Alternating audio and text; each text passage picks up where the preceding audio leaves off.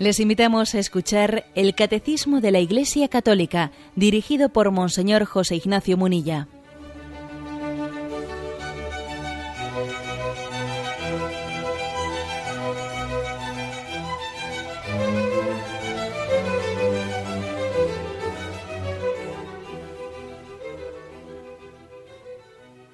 Un cordial saludo a todos los oyentes de Radio María. Un día más, con la gracia del Señor, proseguimos el comentario del catecismo de nuestra Madre la Iglesia. Vamos a explicar hoy, Dios mediante, eh, los puntos 496 al 498, tres puntos que tienen como título La virginidad de María. El primero de ellos, 496, dice así. Desde las primeras formulaciones de la fe, la Iglesia ha confesado que Jesús fue concebido en el seno de la Virgen María únicamente por el poder del Espíritu Santo, afirmando también el aspecto corporal de este suceso. Jesús fue concebido, aquí viene un texto en latín, asque semine ex Espíritu Santo, esto es, sin elemento humano, por obra del Espíritu Santo.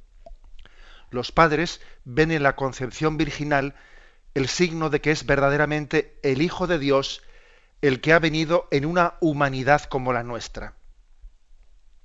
San Ignacio de Antioquía, a comienzos del siglo II, dice lo siguiente, estáis firmemente, firmemente convencidos acerca de que nuestro Señor es verdaderamente de la raza de David según la carne, Hijo de Dios según la voluntad y el poder de Dios nacido verdaderamente de una virgen. Fue verdaderamente clavado por nosotros en su carne bajo Poncio Pilato. Padeció verdaderamente como también resucitó verdaderamente.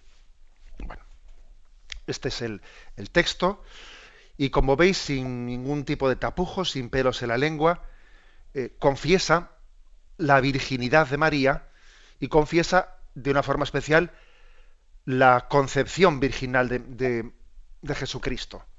Es verdad que la virginidad de María no se refiere únicamente a la concepción virginal de Jesucristo.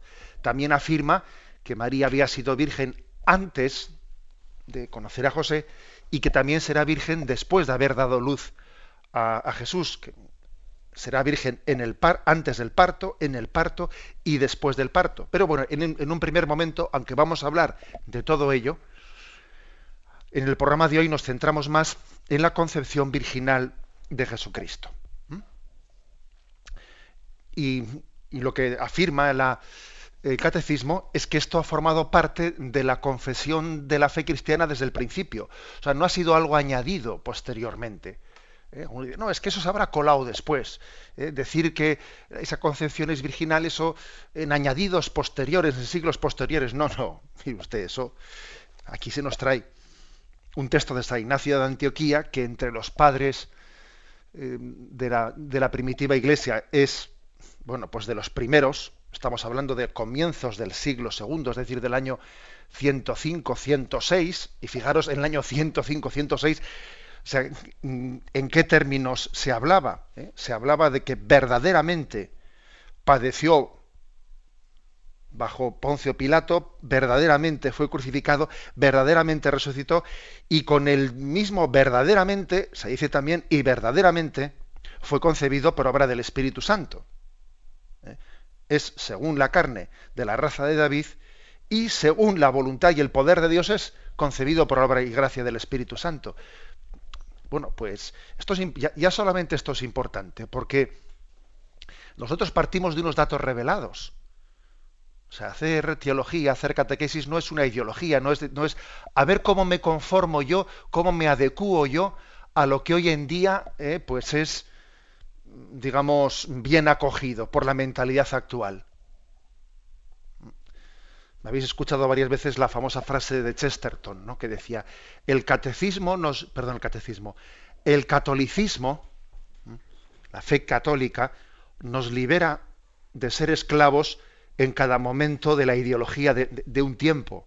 Porque claro, si resulta que en un tiempo determinado, pues la virginidad va a estar bien vista, luego va a estar mal vista, y como ahora nosotros, pues todavía ¿eh? somos deudores de, esa cultura del post-mayo del 68, en el que eh, pues parece que era un, pansexualismo, que, que, el sexo acaba, eh, acaba llenándolo todo. Entonces, claro, una concepción virginal, pues es que, madre mía, ¿no? Acaba siendo como políticamente incorrecta. Es más, la sospecha es, no, eso de la virginidad de María, eso ha sido una influencia del puritanismo y del puritanismo de la Iglesia, te dicen, ¿no? Y claro, es que la Iglesia ha tenido una concepción agustiniana, y encima hasta le ponen al pobre San Agustín, le suelen cargar siempre este San Benito, una concepción agustiniana en la que la carne es mala, también San Pablo tuvo culpa en eso, ¿eh? la carne es mala y entonces el sexo es malo, y entonces se tiene una visión de la sexualidad negativa que, de la que hay que purificarse, de la que hay que desprenderse, y por lo tanto, claro, pues cómo, cómo Jesús iba a ser concebido por una relación carnal sexual, eso, con esa concepción negativa de la sexualidad se rechaza y tal, tal, tal, tal, ¿no? Y por eso la concepción virginal eh, pues se ha introducido después pues como por, rechazo a la sexualidad. Bueno, mire usted, eso, eso es una pura ideología. ¿eh? Hacer esa acusación a los textos sagrados es una pura ideología. ¿eh? Nacida un poco del mayo del 68 y de pura ideología. Porque es que no es cierto que la Sagrada Escritura tenga una concepción ni la, ni la historia de la Iglesia la ha tenido. ¿eh? Una concepción negativa o peyorativa de la sexualidad. Si es el propio Jesucristo quien en los Evangelios, allá por Mateo 19, si no me equivoco, cuando dice ya no serán dos, sino una sola carne, lo que Dios ha unido no lo separe el hombre. Si es que Jesús es el primero que nos recuerda que es voluntad y designio del Padre que varón y mujer sean una sola carne. O sea que, o sea que ¿quién ha dicho eh? ¿Quién ha dicho que el cristianismo denosta la sexualidad? Pero bueno, pero, pero ¿de dónde sale eso? ¿Y cuántos textos hay, hay que ensalcen la paternidad y la maternidad? O sea, bueno, bien, eh, por lo tanto, quitemos, ¿no? Para hablar de este tema y para hablar, digamos, con, con un sentido, pues bueno, apegado ¿eh? Eh, y muy estrecho, con un vínculo muy estrecho a la revelación que recibimos de la, de la Sagrada Escritura y de la tradición de la Iglesia, para poder partir de la revelación hay que comenzar por quitarnos prejuicios, ¿eh? porque tenemos mucho prejuicio en nuestro tiempo fruto del mayo del 68 o de esa revolución sexual o de ese pansexualismo en el que vivimos todavía, aunque también hay signos que parece que ya están agotando, ¿no? agotando ese ciclo, pero, pero obviamente estamos inmersos en él todavía. Bueno, la, la afirmación principal, ¿cuál es? Bueno, pues que tenemos esos textos desde, desde, el primer momento. Aquí se nos ha ofrecido ese texto de San Ignacio de Antioquía, de comienzos del siglo, del siglo II, pero también se nos remite, se nos remite a unos textos, eh, por ejemplo, de la fórmula del símbolo apostólico de San Hipólito de, de Roma, en el año 215 no, le, he puesto el san indebidamente, me parece que no es, no es santo Hipólito de Roma. Eh, pero, bueno, pues fijaros, dice él, eh, esta, es la, esta es la pregunta. ¿Crees en Dios Padre Omnipotente? ¿Crees en Jesucristo, Hijo de Dios, que nació del Espíritu Santo y de María Virgen y fue crucificado bajo Poncio Pilato y murió y fue sepultado y resucitó al tercer día de entre los muertos y subió al cielo? Y está sentado a la derecha del Padre para venir a juzgar a vivos y muertos. ¿Crees en el Espíritu Santo y, en la Santa Iglesia y en la resurrección de la carne? Es decir, es como un credo concentrado en preguntas ¿eh? que se hacía a los catecúmenos en el año 215. Y fijaros que entre esas preguntas, junto al Padre Omnipotente, junto a Jesucristo, junto a su muerte, resurrección, etcétera, se añadía, estaba incluida, nacido del Espíritu Santo de María Virgen. Sea que desde el primer momento, desde el primer momento ha formado parte de la fe, la, fe en la virginidad de María y en la concepción virginal de Jesucristo. No es un sobreañadido. ¿eh?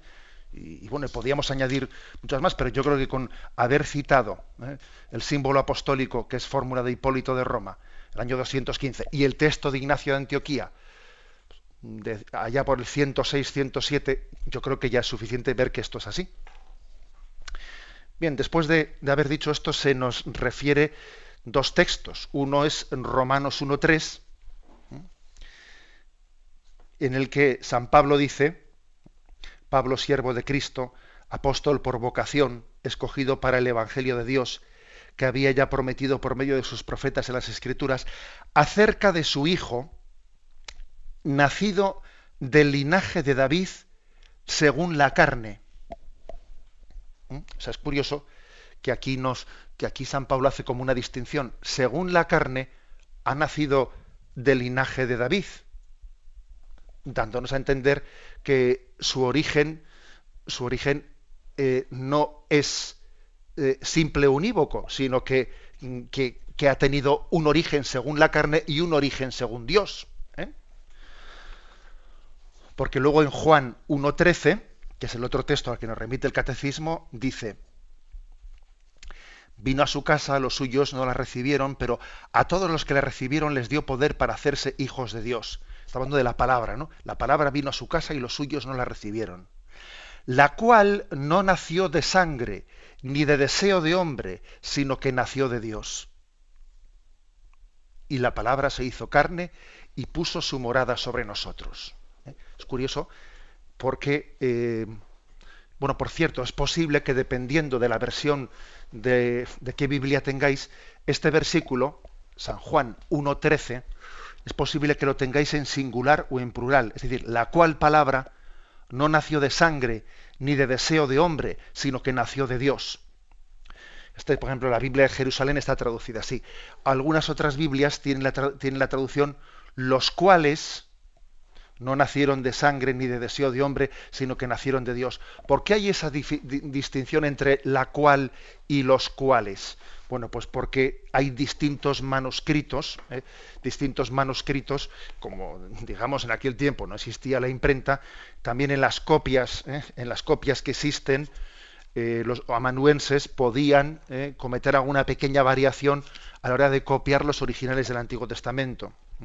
Entonces, digamos que existe una, una de las copias mm, que además pertenece a los primeros siglos, si no me equivoco ya al siglo segundo, que traduce en singular, la cual no nació de sangre, ni de deseo de carne, ni de deseo del hombre, sino que nació de Dios. Una traducción muy interesante, pues porque, claro, el Evangelio de San Juan, que no narra el nacimiento de Jesucristo, si, la traducción correcta fuese la singular, estaría también el Evangelio de San Juan hablando del nacimiento de Jesús virginal, pues como lo San Lucas y como San Mateo hacen de una manera muy, muy profusa, ¿no? Bueno, obviamente no es ninguna, eh, ninguna incorrección el que las Biblias lo traduzcan en singular o en plural. La Iglesia da la aprobación eclesiástica eh, ambas traducciones, sea en singular sea en plural. ¿Por qué? Pues porque existen manuscritos manuscritos, algunos en singular y otros en plural, por lo cual la Iglesia a la hora de, aprobar una traducción bíblica no va a entrar eh, en la discusión de cuál era eh, la traducción correcta, si la singular o la plural. Hay manuscritos, hay originales griegos en las, en las dos versiones, luego las dos son correctas. Pero bueno, mm, parece que aquí mismo también, eh, pues el catecismo ha mentado, ha mentado Juan 1.13 en singular que está en el prólogo del Evangelio de San Juan. La palabra se hizo carne y habitó entre nosotros. ¿eh? Y dice, la cual, la cual palabra, eh, es una traducción potente, ¿no? La cual no nació de sangre, ni de deseo de hombre, sino que nació de Dios. Que traducido así singularmente, como, como tenemos traducciones ¿no? del siglo II, del siglo III, estaría también el Evangelio de San Juan, afirmando explícitamente la virginidad, la concepción virginal de Jesucristo. Porque hay que decir que una de las, eh, de las pegas que se ha solido poner es, claro, es que únicamente son el Evangelio de San Mateo y el Evangelio de San Lucas, ¿no? los que cuentan el nacimiento virginal. Es que San Marcos y San Juan no cuentan eso. Bueno, tampoco San Juan cuenta eh, pues la institución de la Eucaristía. No, todos los evangelios lo cuentan todo, pero, pero fijémonos dos detalles. Los evangelios que no cuentan ¿eh? la, infancia de Jesús, ¿eh? que son San Juan y San Marcos, hay que decir que es que no cuentan nada de la infancia. Eh, por lo tanto, no es que no digan la concepción virginal, es que tampoco dicen el nacimiento de Belén, etcétera. Es decir, que, que han comenzado su relato ya en la vida adulta, no, no, no lo han comenzado en la infancia. segundo lugar, el Evangelio de San Marcos, si bien es cierto que no cuenta la infancia de Jesús, siempre le llama a Jesús el hijo de María. Nunca le llama al hijo de José. Fíjate tú qué casualidad. Y en tercer lugar, el Evangelio de San Juan, que también comienza el relato de Jesús ya con las bodas de Caná y con San Juan Bautista y el bautismo en el Jordán, etcétera, y que comienza la vida adulta, es verdad que no, no, comenta nada de la infancia, pero fijaros este texto que acabo de subrayarlo, el de Juan 1.13, como dice, la palabra se hizo carne, la cual no nació de sangre, ni de deseo de hombre, sino nació directamente de Dios. ¿eh? Por lo tanto, tenemos, ¿no? Tenemos los datos, eh, los datos bíblicos que nos hablan claramente de esa concepción virginal. Pero bueno, todavía no nos hemos metido en los textos principales, que son los de Mateo y los y los de Lucas, que veremos ahora a continuación después de un descanso.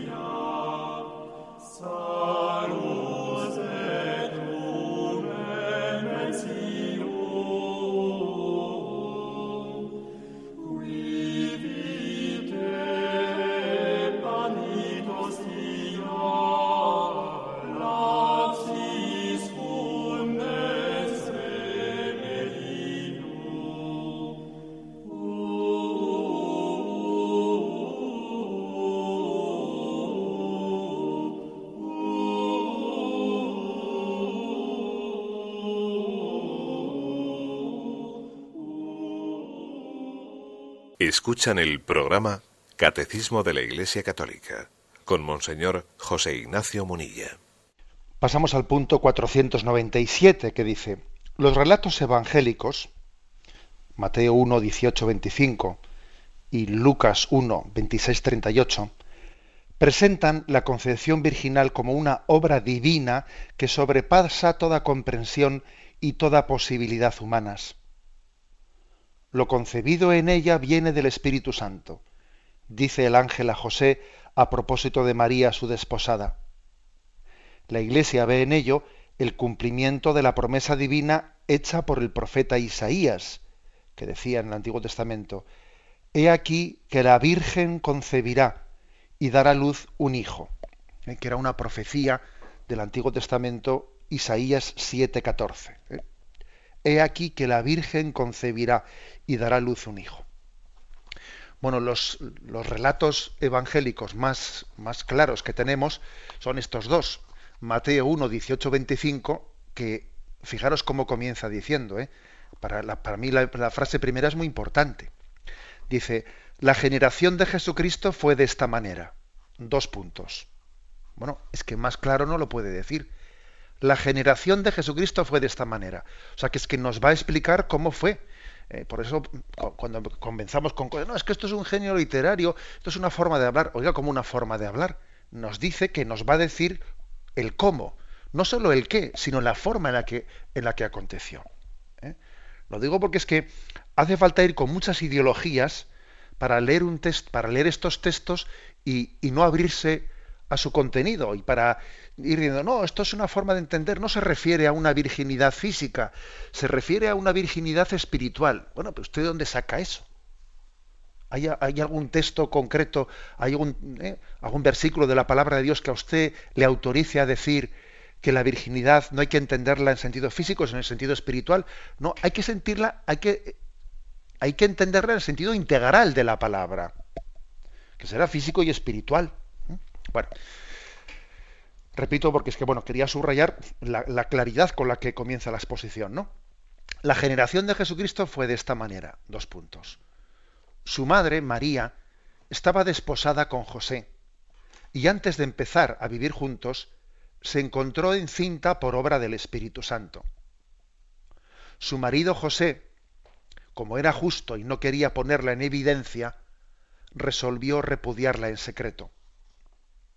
Así lo tenía planeado cuando el ángel del Señor se le apareció en sueños y le dijo, José, hijo de David, no temas tomar contigo a María, tu mujer, porque lo engendrado en ella es del Espíritu Santo.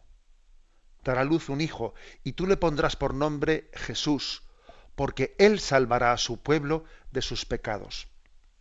Todo esto sucedió para que se cumpliese el oráculo del Señor por medio del profeta.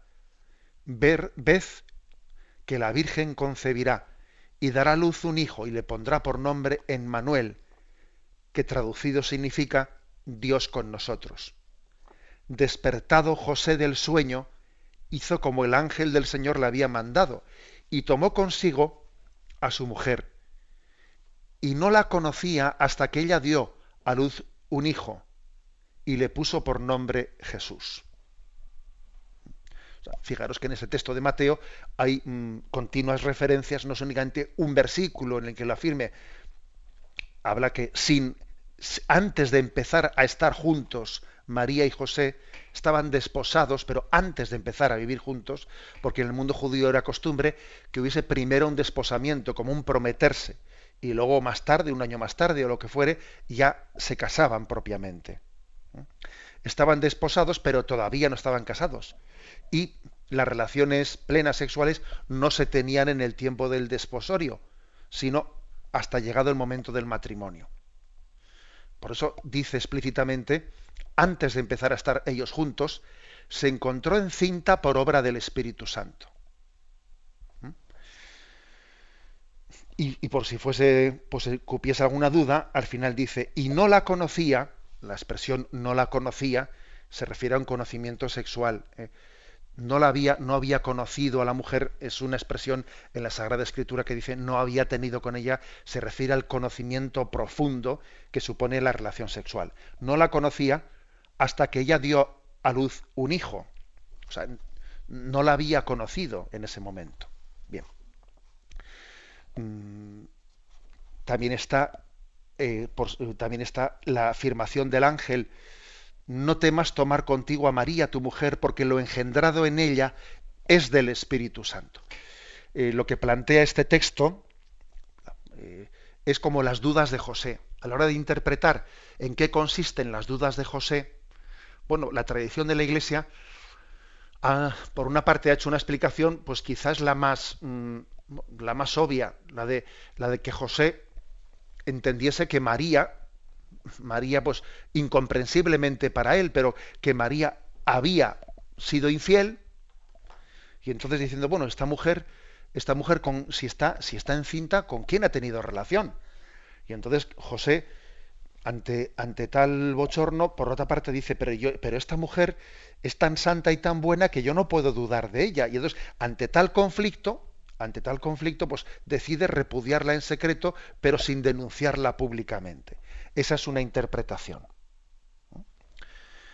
Y la otra interpretación eh, es la siguiente, pues es mm, pensar que, María obviamente le habría, le habría comunicado a José que había sido objeto de ese anuncio por parte del ángel y que había sido elegida eh, pues para concebir por obra y gracia del Espíritu Santo y por lo tanto a José no, le entraban dudas. Yo particularmente siempre me he inclinado a esta segunda interpretación porque, no sé, me parece que, que difícilmente María iba a no decirle nada a José. Lo lógico es que le comunicase aquello y que José igual también podría tener su lucha interior de decir, bueno, pues si, si tal es así, si, si esta María con la que yo estoy desposado ha recibido, ha recibido por parte de Dios, pues este anuncio, yo aquí que pinto, ¿no? Yo, yo no estoy sobrando aquí, Dios tiene un designio con ella en el que yo en el que yo estoy sobrando, luego, luego voy, a, eh, mm, voy a repudiarla en secreto, estamos desposados,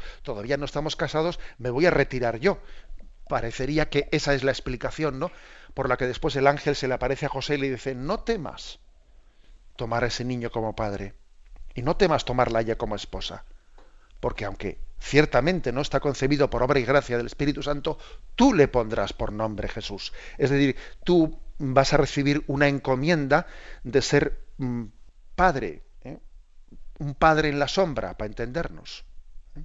Tú, claro, la, presencia de José ahí era muy importante porque la profecía decía que el Mesías nacería de la estirpe de David. Y María no era de la estirpe de David, de la estirpe de David era José. Con lo cual, el que José hiciese de padre legal, entre comillas, pues era muy importante, entre otras cosas porque en el mundo judío el padre es el que da el nombre. Luego, eso supone el cumplimiento de la profecía de que el, Mesías nacería de la estirpe de David.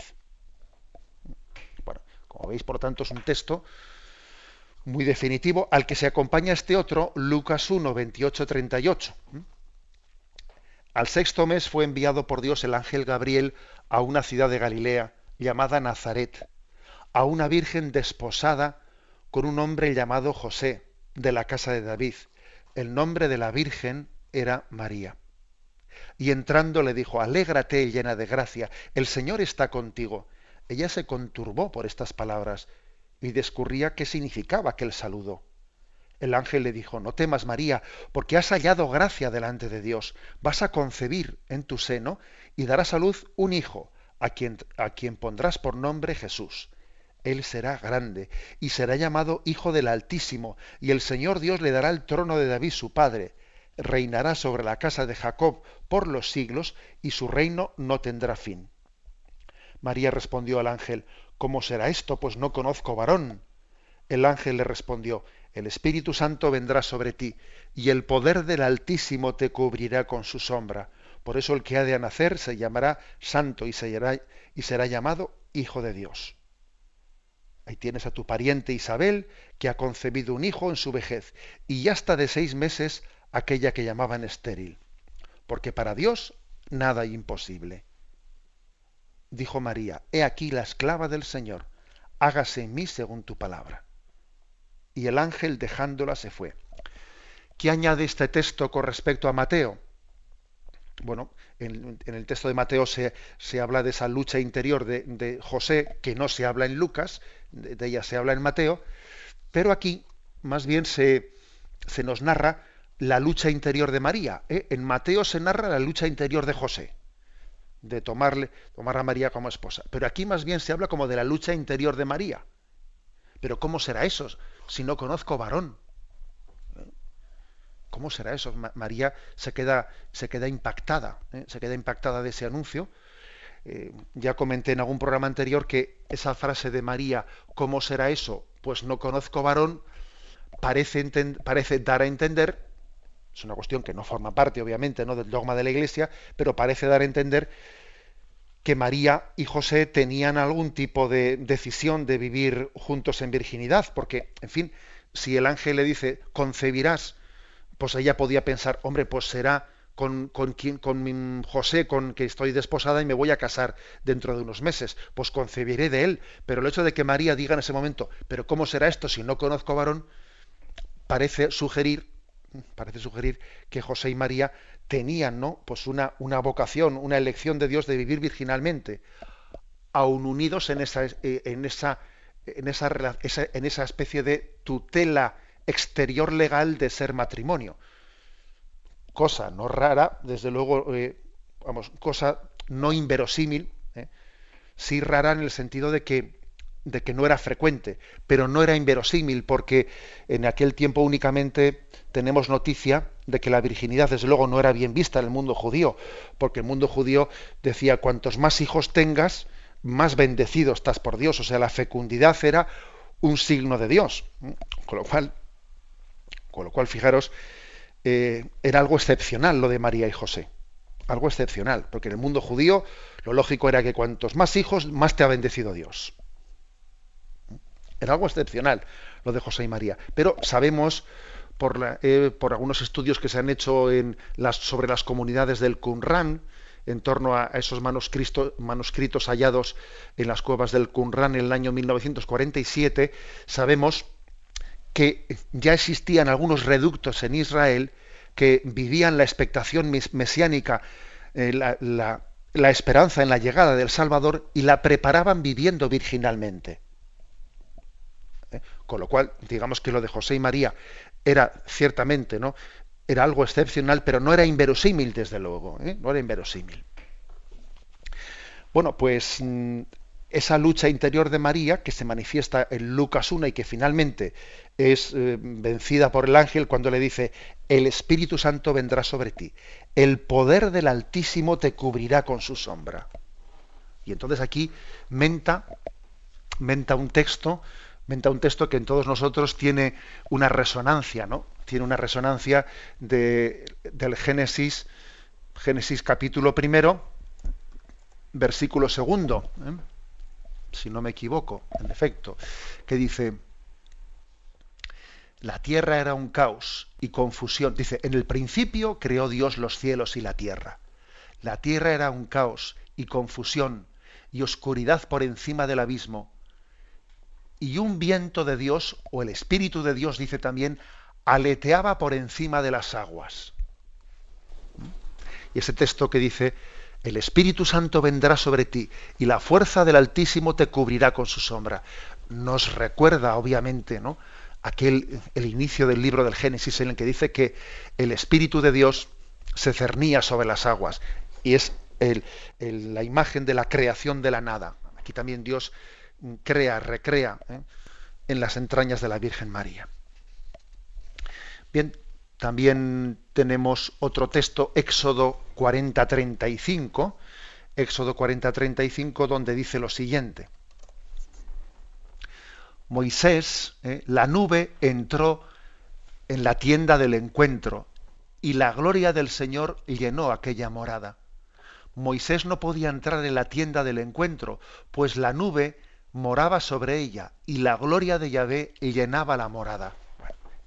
Otro texto que la tradición, los padres de la Iglesia han evocado al hablar de la concepción virginal, es decir, era tal en, la, en aquella tienda del encuentro que, que en la que llevaban, eh, llevaban en ella eh, las, las tablas de la ley, guardaban las tablas de la ley.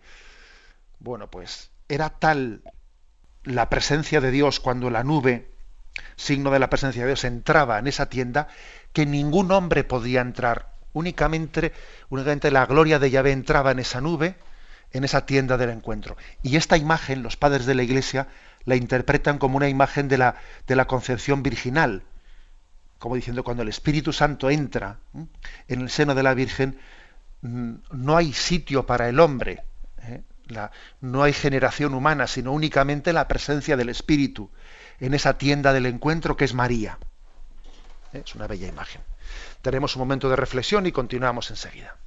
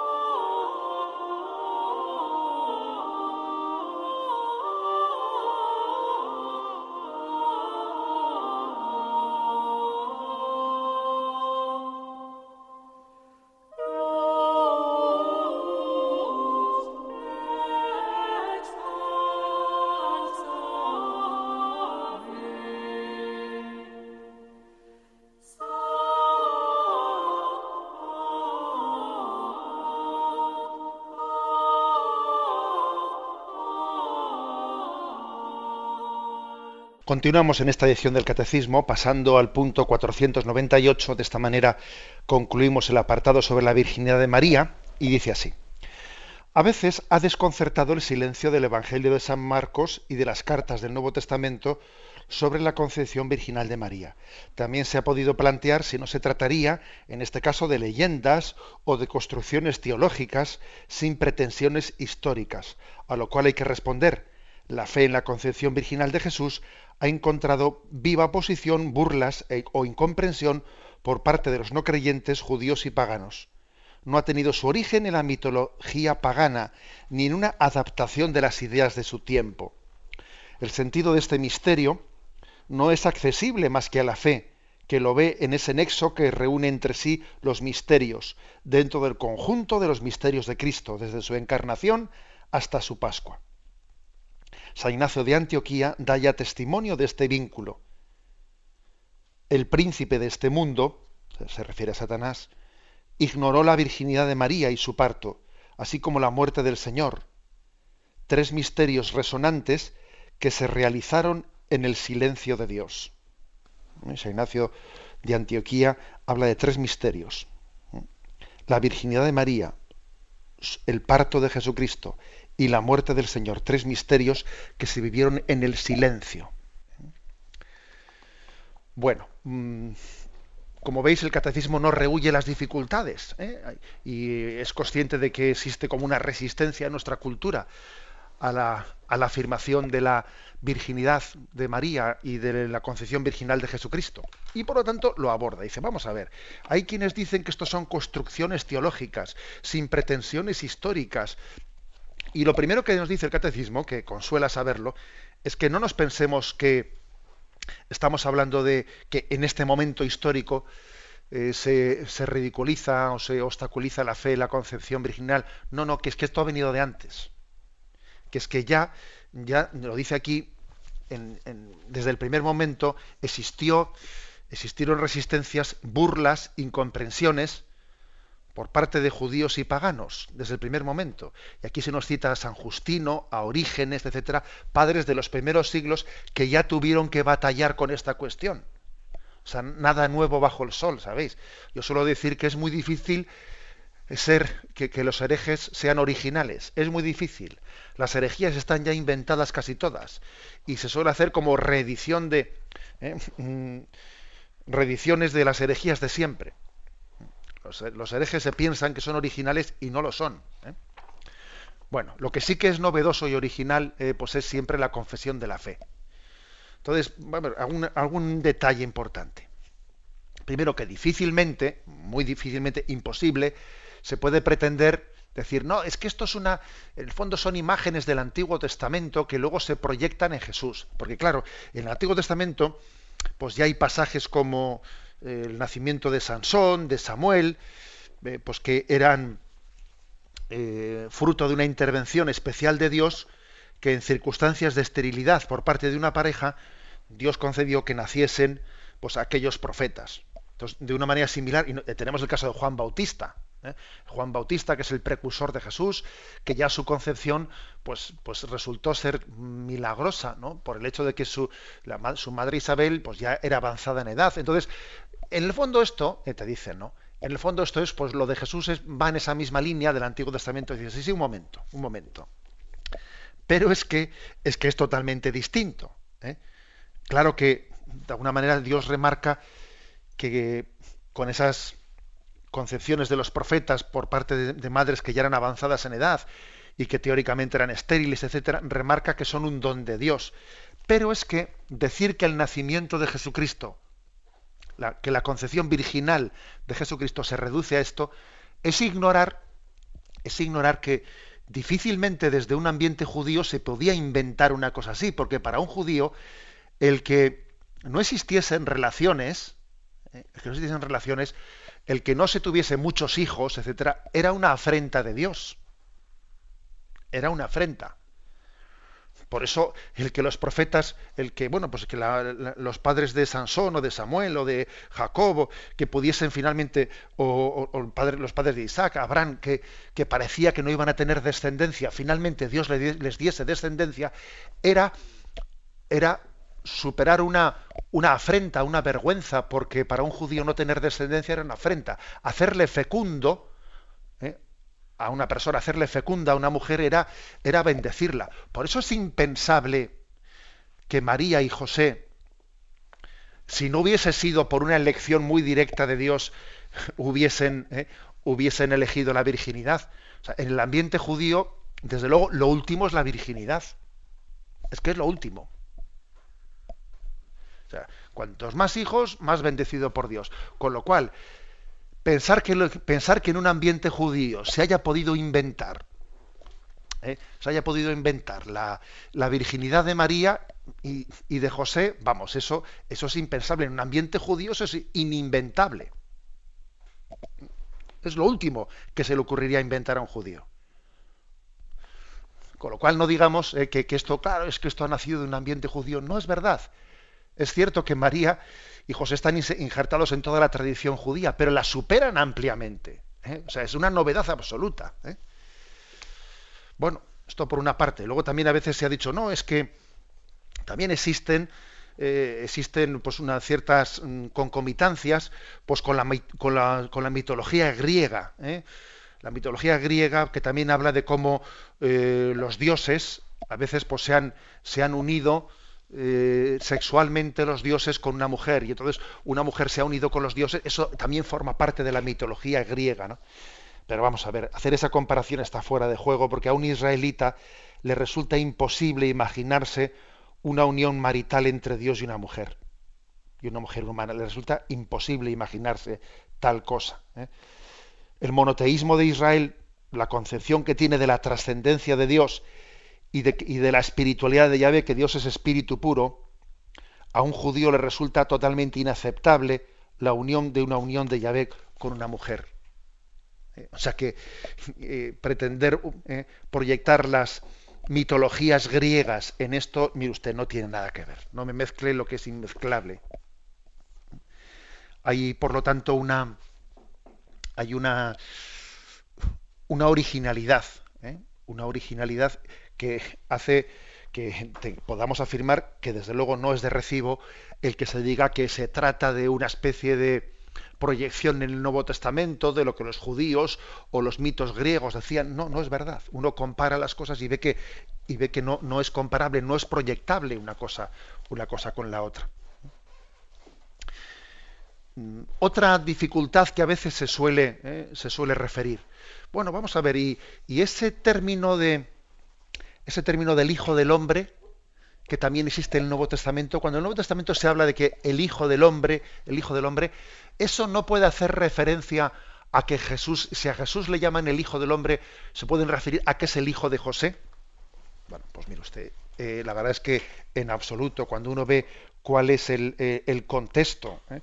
el contexto en el que nace el término, el término del hijo del hijo del hombre, se da cuenta de que es verdaderamente muy distinto. ¿eh? El término del hijo del hombre está tomado del Antiguo Testamento, del libro de Daniel, capítulo séptimo, versículo del 9 al 14, que dice, es una visión, una visión. entonces, tanto en el libro de, de Daniel como en el libro de Ezequiel existe un género apocalíptico que en un, eh, que en un contexto de visión se dice, mientras yo contemplaba, se aderezaron unos tronos y un anciano se sentó, su vestidura blanca como la nieve, los cabellos de su cabeza puros como la lana, su trono llamas de fuego, con ruedas de fuego ardiente. Un río de fuego corría y manaba delante de él, miles de millares le servían, miriadas de miriadas estaban en pie delante de él. El tribunal se sentó y se abrieron los libros. Miré entonces, atraído por el ruido de las grandes cosas que decía el cuerno, y estuve mirando hasta que la bestia fue muerta y su cuerpo destrozado y arrojado a la llama del fuego. A las otras bestias se les quitó el dominio, si bien se les concedió una prolongación de la vida. Y entonces vi al Hijo del Hombre venir entre nubes en un carro de fuego. Bueno, quiero decir que el contexto, ¿eh? el contexto de la, expresión Hijo del Hombre, desde luego, en el Antiguo Testamento no es en absoluto un contexto mm, que haga referencia a la carnalidad ¿eh? del Mesías, sino más bien a un origen trascendente. En las palabras, las palabras hay que, para conocer lo que verdaderamente quieren decirnos, hay que verlas en el contexto en el que han sido pronunciadas. Y en el Antiguo Testamento la imagen Hijo del Hombre, tal y como en Daniel y en Ezequiel, etcétera, es utilizada, hace una referencia al Dios que, revela, que se descubre en forma humana. Al Dios que se adapta eh, a, nuestra, a nuestra condición humana para venir de lo alto, es decir, nos habla de que viene en medio de las nubes, se acerca. ¿eh? También utiliza la imagen del carro de fuego, etc. Bien, vamos mañana continuaremos el próximo día en, esta explicación de las objeciones que suelen ponerse contra la virginidad de María, etcétera. Pero hoy lo dejamos, habiendo llegado ya del 496 al 498, porque el próximo día continuaremos diciendo María la siempre Virgen, pero de momento eh, hoy concluimos ya y damos paso a la intervención de los oyentes. Podéis llamar para formular vuestras preguntas al teléfono 917 107 700. 917 107 700.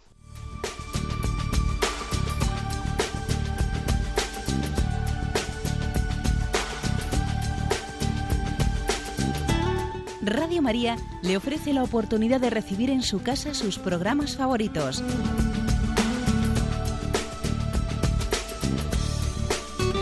Ahora lo puede hacer a través de nuestra página web www.radiomaria.es o bien llamándonos al 902 500 518. 902 500 518. Pídanos el programa que más le interesa en cualquiera de sus emisiones, especificando el día y la hora que lo ha escuchado. Solo nos tiene que decir si lo quiere en CD de audio o CD o DVD en MP3. Haga su solicitud en el 902 500 518 y en www.radiomaria.es. Radio María, más cerca de usted.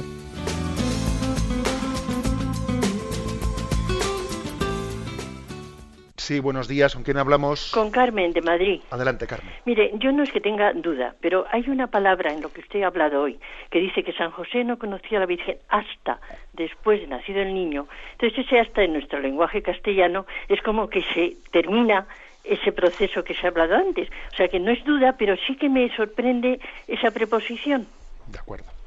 Bien, la verdad es que es cierto que igual teníamos que buscar en, griego exactamente, estamos hablando de Mateo 1.25, y dice, y no la conocía hasta que ella dio a luz un hijo y le puso por nombre Jesús. Bien, em, es cierto que podría, o sea, si cogemos exclusivamente este texto, eh, pues podría ser interpretado de esa manera que dice usted. Hasta entonces no, pero después sí. Bueno, pues como en el próximo programa explicaremos, eh, también hay textos que hablan de la virginidad perpetua de María. Eh, no únicamente que fue virgen antes y en la concepción de Jesucristo, sino también después de, o sea, nuestra fe en la virginidad de María es perpetua. Pero tiene usted razón que, claro, que si uno cogiese ¿no? exclusivamente, exclusivamente ese texto, podría, eh, podría sacarlo, sacarlo de contexto.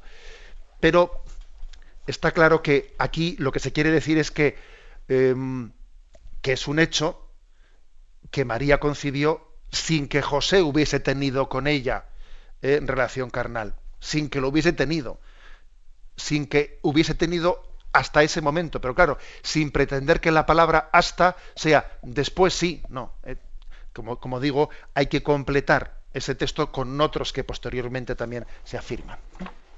Damos paso al siguiente oyente. Buenos días. Hola, buenos días. Mi nombre es Juan y llamo desde Madrid. Adelante, escuchamos. Eh, eh, María era prima de Isabel y seguro que por relaciones familiares entonces Jesús y Juan Bautista se debían de conocer y de jóvenes debían de haber estado jugando juntos y, tener, pues, no sé, experiencia juntas como tengo yo con mis primos, ¿no? Y eh, ¿por qué luego se, extrañó tanto al ver a Jesús en el momento del bautizo? Muchas gracias. Vale. Vamos a ver.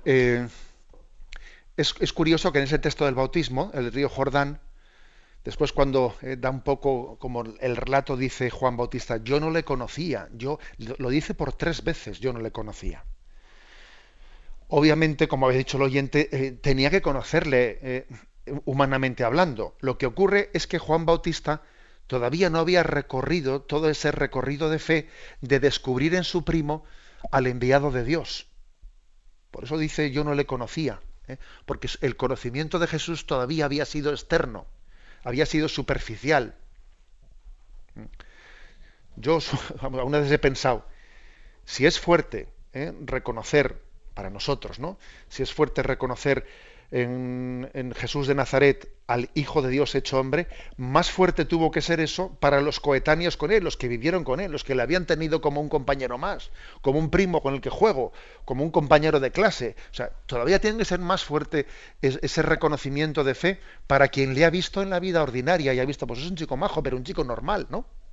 Algo así le tuvo que pasar a Juan Bautista. ¿eh? Por eso insiste en ese yo no le conocía y se, se, impresiona de ver que ese primo suyo, con el que él había compartido pues, alguna parte de su infancia, no sabemos cuánta, ¿eh? pues, pues se manifieste como la plenitud de la revelación de Dios. Damos paso a un siguiente oyente. Buenos días. Buenos días. Sí.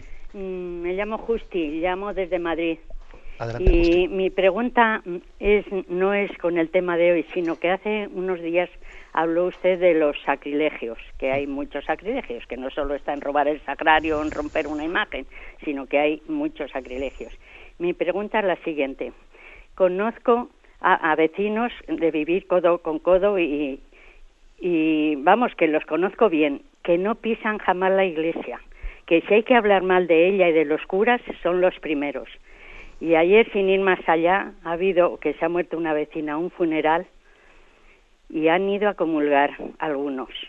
De verdad es que me puse que me afectó hasta el estómago, ¿eh? Se me quitaron las ganas de cenar, no podía. Porque yo digo, si a lo mejor hace desde que se casaron 40 años o más que no han confesado ni frecuentan la iglesia, ¿eso no es un sacrilegio meter al Señor en su interior, en su corazón? Pues mire usted, eh, la verdad es que mm, habría que distinguir quizás ¿no? entre lo que objetivamente es y quizás el grado de culpabilidad que ellos tengan a nivel subjetivo, porque es posible que sus vecinos hayan hecho eso, pues bueno, pues sin conciencia de que ciertamente comulgar de esa manera, pues es que en sí, objetivamente hablando, es un sacrilegio.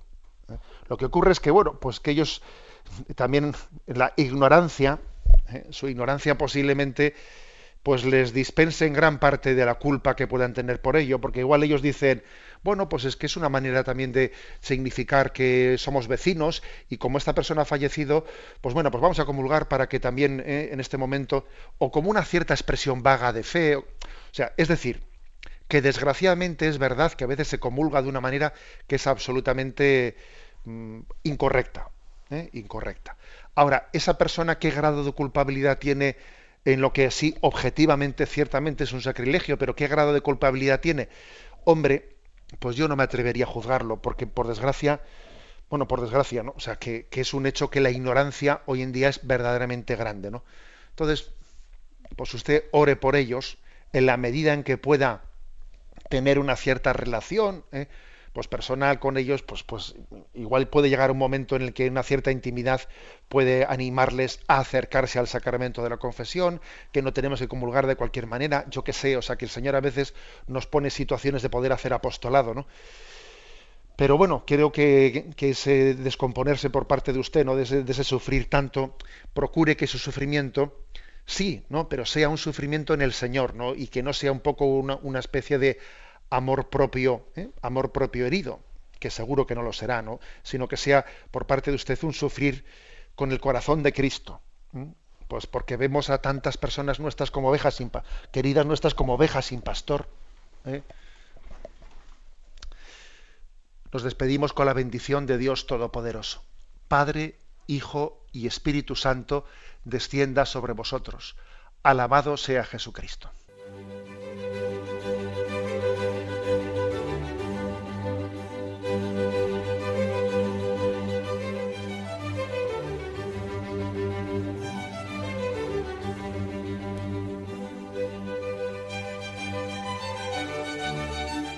Han escuchado en Radio María el Catecismo de la Iglesia Católica, un programa dirigido por Monseñor José Ignacio Munilla.